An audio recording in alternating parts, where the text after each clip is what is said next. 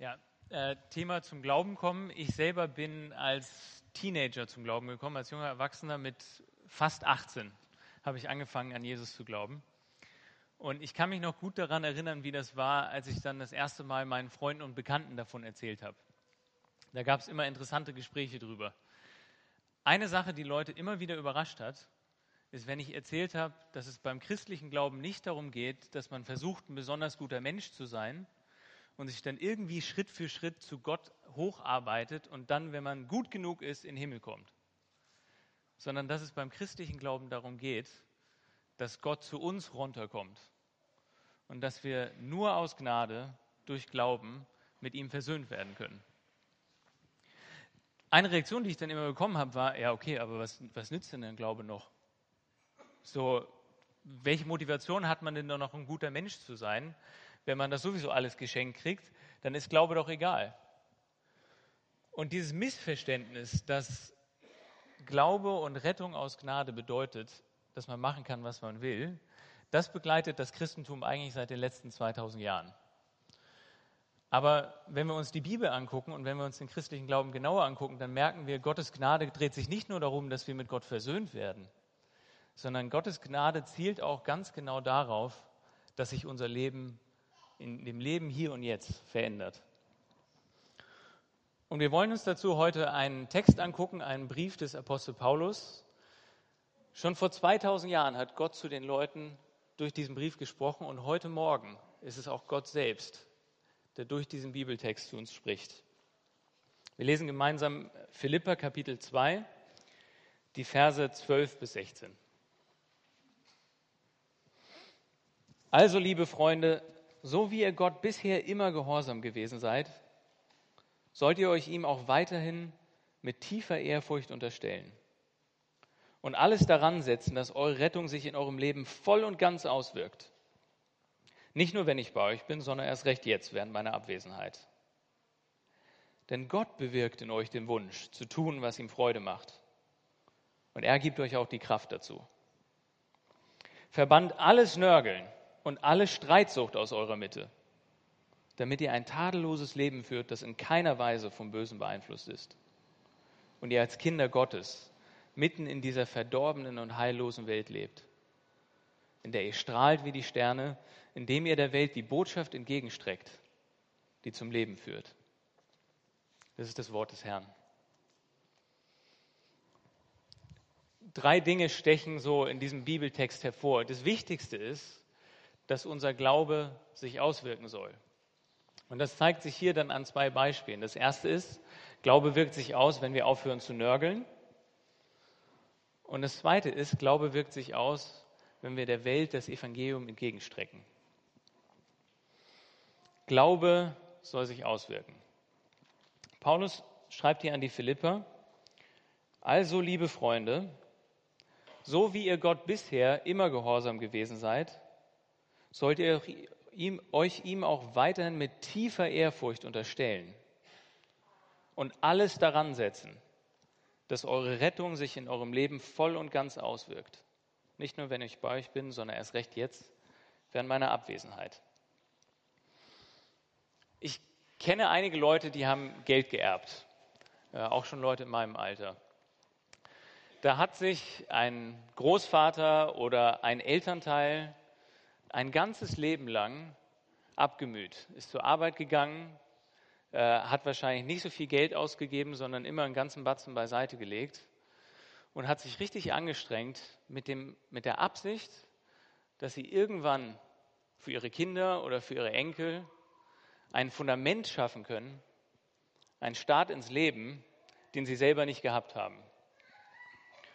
Und ich finde es interessant, dass die Freunde, die ich habe, die geerbt haben, die meisten gehen nicht sehr leichtfertig um mit dem Geld, was sie geerbt haben. Die kriegen nicht das Erbe und kaufen sich als erstes ein neues Auto, einen neuen Fernseher und machen erstmal einen dicken Urlaub. Sondern die wissen, mein Großvater ist ziemlich sparsam gewesen und mein Großvater hat echt gearbeitet. Und er hat das gemacht, damit ich jetzt einen ganz anderen Start ins Leben habe, als er das hatte. Was ich mit dem Geld mache, ist eine ernste Angelegenheit, weil ich weiß, warum er das gemacht hat. Und so ist es auch in unserer Beziehung mit Gott. Unsere Rettung, für die hat Gott sich richtig viel kosten lassen. Er hat seinen eigenen Sohn gegeben. Gott selbst ist Mensch geworden und hat unter uns gelebt und ist gestorben am Kreuz. Und wenn wir innehalten und uns bewusst werden, was für eine gewaltige Sache es ist, dann prägt das auch, was wir jetzt damit machen, mit diesem neuen Leben, mit dieser neuen Rettung, die uns Gott geschenkt hat. Und es ist eine Beziehungsfrage. Wie wir unser Leben leben, sagt ganz viel darüber aus, wie wir Gott sehen und wie ernst wir das nehmen, was er für uns getan hat. Es ist auch so, dass Gottes Gnade selbst darauf zielt, dass unser Leben sich verändert. Das, was Jesus am Kreuz getan hat und das, was Gott auch heute noch durch seinen Heiligen Geist tut, beabsichtigt, dass unser Glaube sich auswirkt und dass unser Leben sich verändert.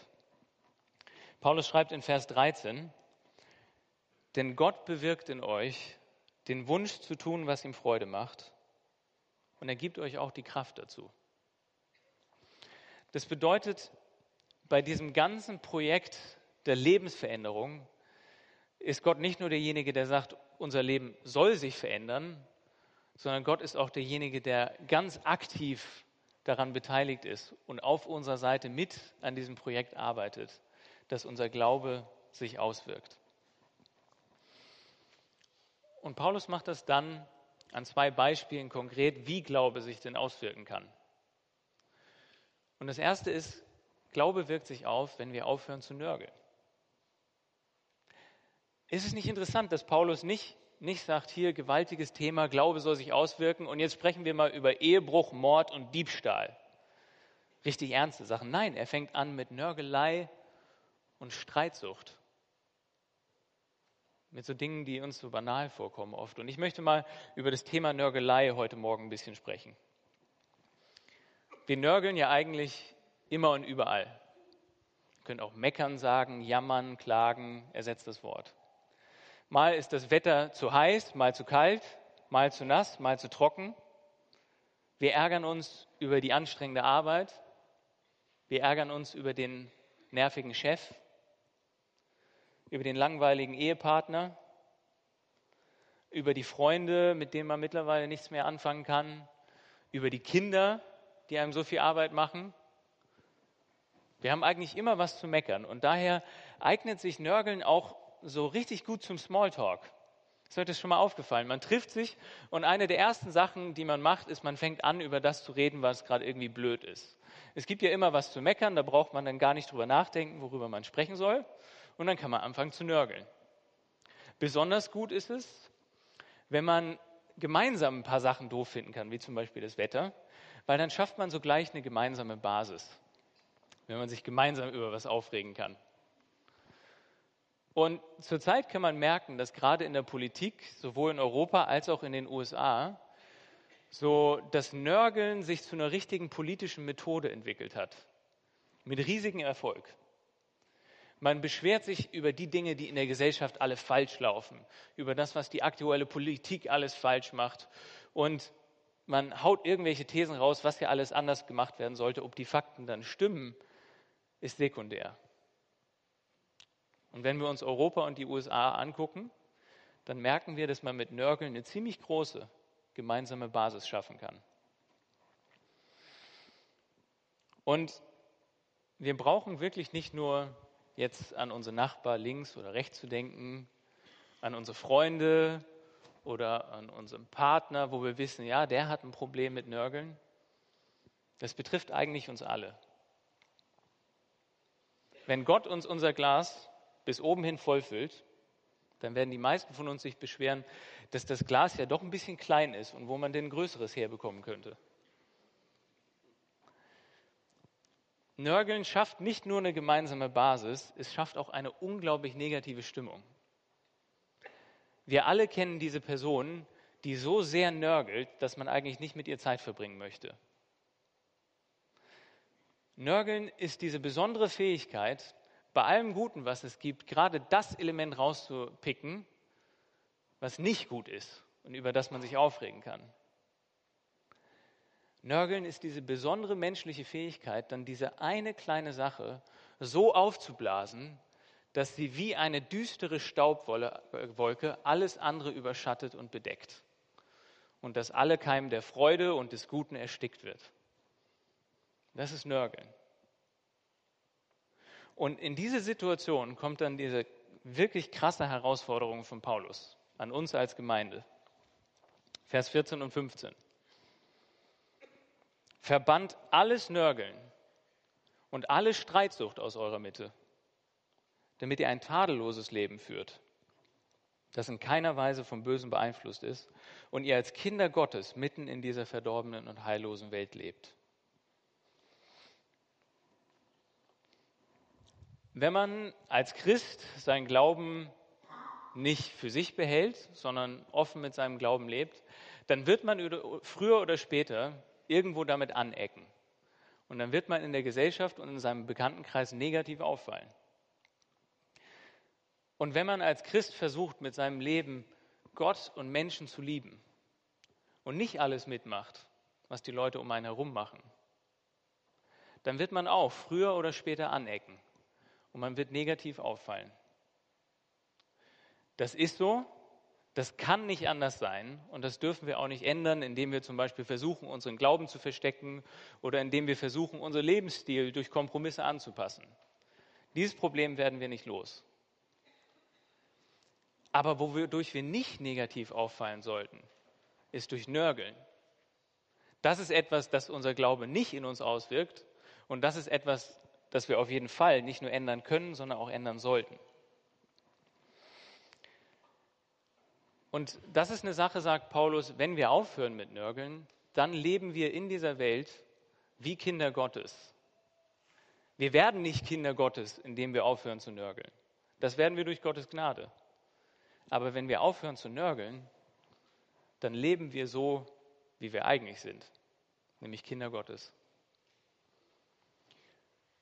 In meiner letzten Predigt habe ich ja ein bisschen über das Thema gesprochen, wie können wir in unserer aktuellen Gesellschaft das Evangelium und den christlichen Glauben zur Geltung bringen? Wie können wir dem Aufmerksamkeit verschaffen? Heute Morgen schlage ich euch eine ganz besondere Strategie dazu vor. Es ist eine Strategie, die uns als Gemeinde nicht einen Cent kosten wird. Es ist eine Strategie, für die wir als Gemeinde keine große Werbekampagne starten möchten, müssen. Keinen Flyer drucken, keine Plakate designen. Es ist eine Strategie, die nicht nur was für die Extrovertierten unter uns ist, sondern bei der alle Menschen hier mitmachen können. Und es ist eine Strategie, bei der ihr sicher sein könnt, dass niemand dafür abgelehnt wird. Hören wir auf zu nörgeln. Genauso wie so eine nörgelige Haltung eine negative Stimmung verbreitet, genauso verbreitet auch eine dankbare und eine freudige Haltung eine unglaublich positive Stimmung. Letztes Wochenende waren meine Großeltern zu Besuch. Die sind schon 80 und haben alle möglichen körperlichen Leiden. Ähm, trotzdem sind sie mit dem Auto hier hochgefahren und äh, haben sich dann Bremen für ein paar Tage angeguckt und wir haben die obligatorische Stadttour gemacht. Und als die beiden weg waren, ist uns aufgefallen, die haben ja überhaupt nicht genörgelt. Über nichts. Also besonders bei meiner Großmutter ist mir das aufgefallen. Wir sind durch Bremen gegangen und die hat so eine Freude und Dankbarkeit ausgestrahlt. Freude darüber, dass sie hier mit ihren Enkeln sein kann. Freude darüber, dass sie endlich mal Bremen besuchen kann, was sie vorher noch nie gesehen hatte. Und obwohl das meine hundertste gefühlt Bremen-Tour in den letzten Monaten war, hatte ich plötzlich riesig Spaß an diesem Vormittag, weil ich merkte, so sie genießt das einfach und sie hat so eine positive Stimmung ausgestrahlt. Und so können wir auch sein. Ich will damit nicht sagen, dass wir Stoiker werden müssen, dass wir unsere negativen Gefühle immer unterdrücken müssen. Klagen hat seinen Platz. Also wenn wir mal die Bibel aufschlagen und das Buch der Psalmen, dann sehen wir, also wie gerade bei Gott Klagen seinen Platz hat, wie David und andere Psalmisten wirklich ihr ganzes Leid auskotzen und ähm, manchmal auch so Gebete sprechen, wo wir denken, also das könnte ich nicht beten. Klagen hat seinen Platz. Und dass wir nicht nörgeln sollen, bedeutet auch nicht, dass wir Probleme nicht ansprechen können. Es gehört zu unserem Glauben dazu, dass wir auch als Gemeinde offen über Probleme sprechen können und Probleme nicht unterdrücken, sondern auf gute Weise ansprechen. Ich denke, es bedeutet auch nicht, dass wir nicht mal Dampf ablassen dürfen. Dass es nicht okay ist, dass wir hin und wieder mit ausgewählten Personen einfach mal uns alles von der Seele reden können, was uns gerade nervt und belastet. Ohne Rücksicht auf Verluste. Einfach mal die Ventile öffnen. Aber was es bedeutet, ist, dass wir diese negative Angewohnheit, die wir alle haben, so ganz leicht immer über die schlechten Sachen zu sprechen, dass wir die ablegen. Das Problem ist nun, wir sind extrem geübt. Also ich bin mir ziemlich sicher, dass die meisten von uns heute schon genörgelt haben. Und wir machen das die ganze Zeit. Und was wir uns lange angewöhnt haben, das dauert auch lange, sich wieder abzugewöhnen. Und das ist ein Kampf. Und ich glaube, dass es wichtig ist, gerade für uns als, als Christen, die wir von Gottes Gnade überzeugt sind, dass wir zurückkommen zu diesem Prinzip der moralischen Anstrengung. Das bedeutet, dass wir zurückkommen zu dieser Überzeugung, dass wenn ich mein Leben und meinen Charakter ändern möchte, dass das anstrengend wird und dass ich mit all meiner Kraft und all meinen inneren und auch meinen äußeren Ressourcen mich da reinhängen muss. Wir sind immer so bedacht, dass wir Gottes Gnade nicht klein machen wollen und dass es ja alles durch die Kraft des Heiligen Geistes kommen soll, dass wir fast Scheu davor haben, uns anzustrengen, wenn es darum geht, unser Leben zu verändern. Lass uns nochmal Vers 12 angucken. Paulus schreibt, ihr sollt alles daran setzen, dass eure Rettung sich in eurem Leben voll und ganz auswirkt. Ihr sollt alles daran setzen. Das klingt nach Anstrengung für mich. Und es bedeutet nicht, dass wir uns von Gott unabhängig machen. Vielmehr habe ich ganz oft erlebt, dass so bei, bei Lebensveränderungen und bei Charakterveränderungen, dass man gerade erst so richtig von Gott abhängig wird, wenn man sich anstrengt. Wenn man wirklich ernst damit macht und sagt, ich möchte Nörgelei jetzt endlich mal aus meinem Leben verbannen. Und wenn man sich anstrengt und sich reinhängt und daran arbeitet, dann wird man merken, dass es gar nicht so leicht ist. Und man wird merken, dass man mit seiner eigenen Kraft ziemlich schnell an die Grenzen kommt.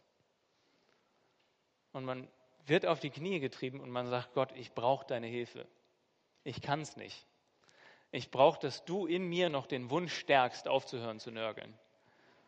Und ich brauche, dass du mir die Kraft gibst, mich zu verändern, so wie du es mir versprochen hast. Also, lass uns mal ein paar Punkte angucken, wie man konkret denn jetzt dieses Problem des Nörgelns angehen kann. Ein erstes ist, dass wir uns mal selbst beobachten. Ich habe das schon oft gemerkt, wenn jemand mir einen Vorwurf macht oder wenn ich merke, dass an meinem Charakter ist, was man vielleicht ändern könnte, wenn ich mal anfange darauf zu achten, dann bin ich oft überrascht gewesen, wie sehr das tatsächlich ein Problem in meinem Leben ist. Achten wir doch dann mal darauf in den nächsten Wochen, wie viel nörgel ich eigentlich wirklich? Wie oft picke ich wirklich gerade das Schwierige raus? Wie oft fange ich mit dem Negativen an, obwohl es eigentlich zehn andere gute Sachen gibt? Lass uns mal anfangen damit, dass wir uns selbst beobachten.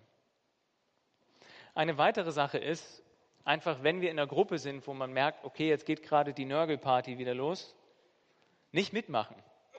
Einfach mal nicht mitmachen und nicht mitnörgeln, auch wenn man dann Teil der Gruppe ist. Das ist genauso wie bei Lästern. Und dann ein ganz wichtiger Punkt, Dankbarkeit und Vertrauen nähern. Nörgeln hat ja damit zu tun, dass man immer die negativen Dinge hervorhebt. Und Nörgeln hat auch damit zu tun, dass man immer mit so einer Perspektive an Dinge rangeht, die das Schlechteste erwartet. Und ein sehr gutes Gegenmittel dagegen ist Dankbarkeit. Man kann zum Beispiel anfangen, einfach mal ein Danktagebuch zu schreiben. Dass man jeden Abend ein kleines Heft nimmt und einfach reinschreibt, was waren die Sachen, für die ich an diesem Tag wirklich dankbar bin die wirklich richtig gut waren, über die ich mich freuen kann. Und man wird merken, wie Schritt für Schritt sich dadurch so der Blick ein bisschen verschiebt. Weil bei den schlechten Sachen ist man automatisch, das haben wir geübt. Aber zu den guten Sachen, da müssen wir unseren Blick erst wenden. Meine Schwiegermutter hat mir erzählt, dass sie mit einer Freundin eine Dankbarkeits-WhatsApp-Gruppe hat. Und zwar schreiben die sich jeden Tag drei Dinge per WhatsApp, für die sie dankbar sind. Und das ist auch so eine praktische Möglichkeit, das umzusetzen. Eine andere Sache ist Vertrauen nähern.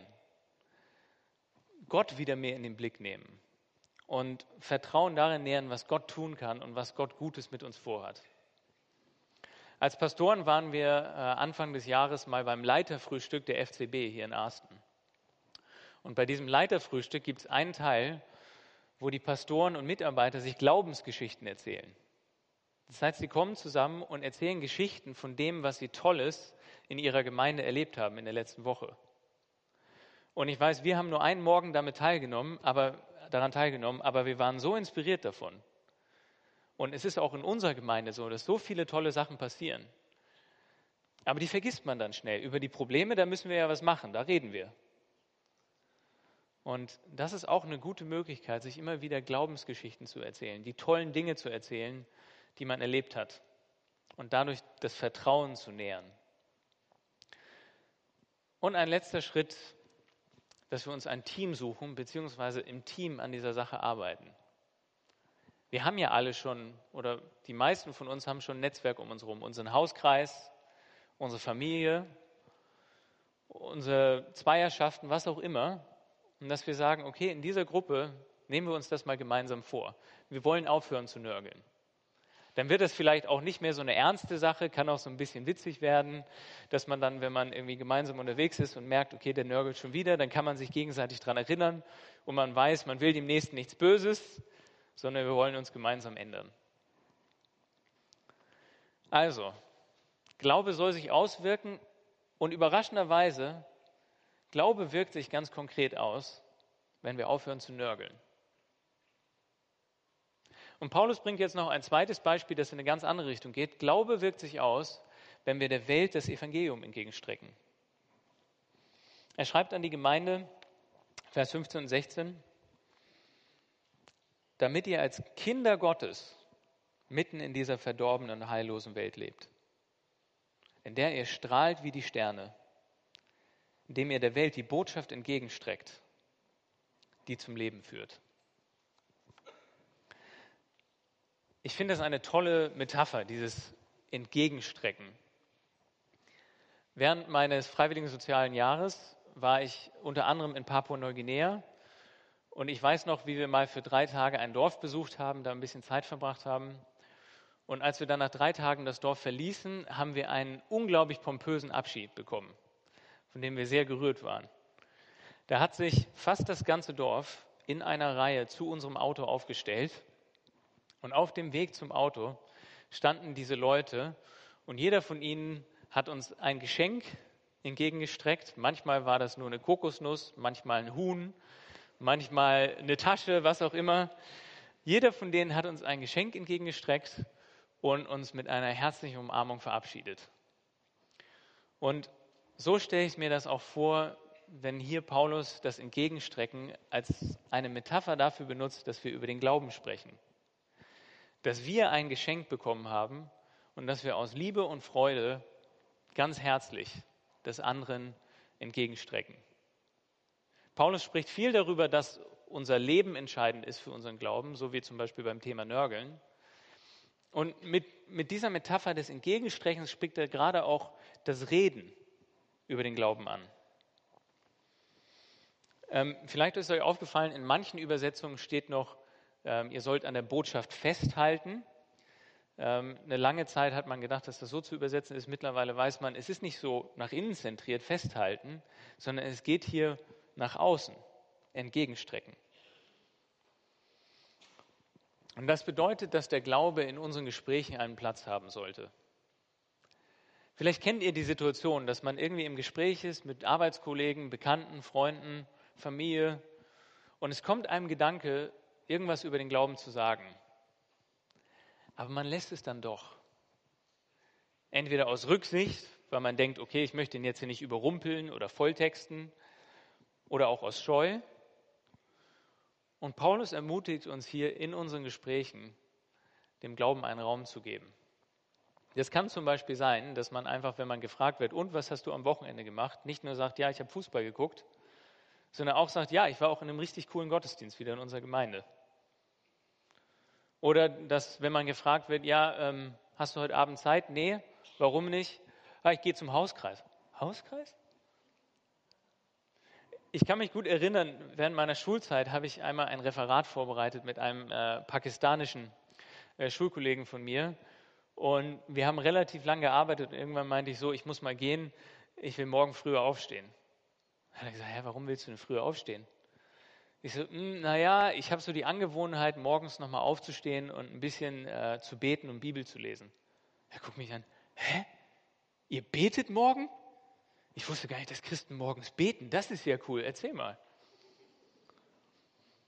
Und so, so kann Glaube in unseren, in unseren Gesprächen einen Platz haben. Eine Sache, die ich auch gemerkt habe, die richtig cool ist, ist, wenn, man, wenn einem bei einer Begebenheit eine Bibelgeschichte in den Sinn kommt, sind die meisten Leute gar nicht so abgeneigt, wenn man sagt, du, warte mal, da habe ich mal eine Geschichte aus der Bibel zugelesen. Die Leute mögen Geschichten und lehnen es deswegen meistens gar nicht ab, wenn man eine erzählt. Für uns als Gemeinde bedeutet dieser Vers ganz besonders, dass über den Glauben sprechen einen festen Platz in unserem Gemeindeleben haben muss. Es muss unsere Aufmerksamkeit zu einem entscheidenden Maß in Anspruch nehmen. Es sollte auch unsere zeitlichen und alle anderen Ressourcen auf eine wichtige Weise beanspruchen, weil es so zentral ist dabei, dass unser Glaube sich auswirkt. Deswegen haben wir ja auch unser Jahresthema. Leben, Leben geben, Leben teilen. Und das Jahresthema haben wir jetzt ein halbes Jahr. Und wir kommen jetzt viele von uns aus den Sommerferien und haben jetzt quasi nochmal so ein Halbjahr Gemeindeleben vor uns bis Weihnachten. Und es wäre doch gerade jetzt eine Möglichkeit, dieses Thema für uns, für die nächsten Monate nochmal neu in den Blick zu nehmen. Ich bin begeistert davon, wie Leute aus der Gemeinde das schon machen. Wenn Leute aus der Gemeinde mir erzählen, wie sie für Freunde beten. Oder wenn Leute einfach mal einen Bekannten mitbringen, damit er mal sehen kann, okay, die sind nicht so komisch, wie er vielleicht gedacht hat. Jetzt vor kurzem hat mir ein Familienvater äh, aus der Gemeinde erzählt, dass er in Ferien äh, einen freien Tag hatte und dann ist er mal wieder, was man als Familienvater nicht so oft machen kann, ins Viertel gegangen, flanieren. Hat sich bei einem Asia-Imbiss eine Suppe gekauft und hat sich dann hingesetzt und traf da einen alten Mann, der mit dem Leben und mit Gott ziemlich fertig und frustriert war. Und er hat sich da hingesetzt und hat zwei Stunden mit dem gesprochen. Solche Geschichten gibt es überall in unserer Gemeinde. Und das inspiriert mich total. Lass uns doch daran mitmachen. Eine ganz tolle Möglichkeit, Markus hat erzählt von Leben und Glaube, ist, dass wir zum Beispiel zu dieser Veranstaltung einladen. Da muss man gar nicht viel machen. Man kann einfach hingehen und ich kann wirklich sagen, die Leute, die da waren, bisher, die, mit denen ich darüber gesprochen habe, denen hat es richtig gut gefallen. Bei dieser Metapher, die Paulus hier benutzt, dass wir strahlen sollen wie die Sterne, da muss ich an eine Geschichte denken, die ein äh, Dozent mir mal erzählt hat.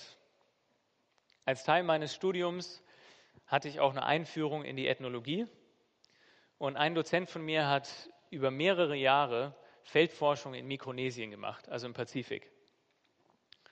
Und er hat sich da gut mit den Leuten befreundet. Eine ganz besondere Freundschaft hatte er mit einem äh, Dorfoberhaupt. Und eines Tages hat er dann mal mit diesem Dorfoberhaupt gesprochen. Sag mal, der christliche Glaube, der verbreitet sich ja auf euren Inseln jetzt seit 100 Jahren. Und du kennst ja noch so die Geschichten von deinen Großvätern und du du, du bist ja noch näher dran daran, wie es, wie es früher war. Was hat sich denn verändert, seit der christliche Glaube hergekommen ist? Und dieses Dorfoberhaupt überlegte kurz, guckte meinen Dozenten an und sagte, es ist heller geworden.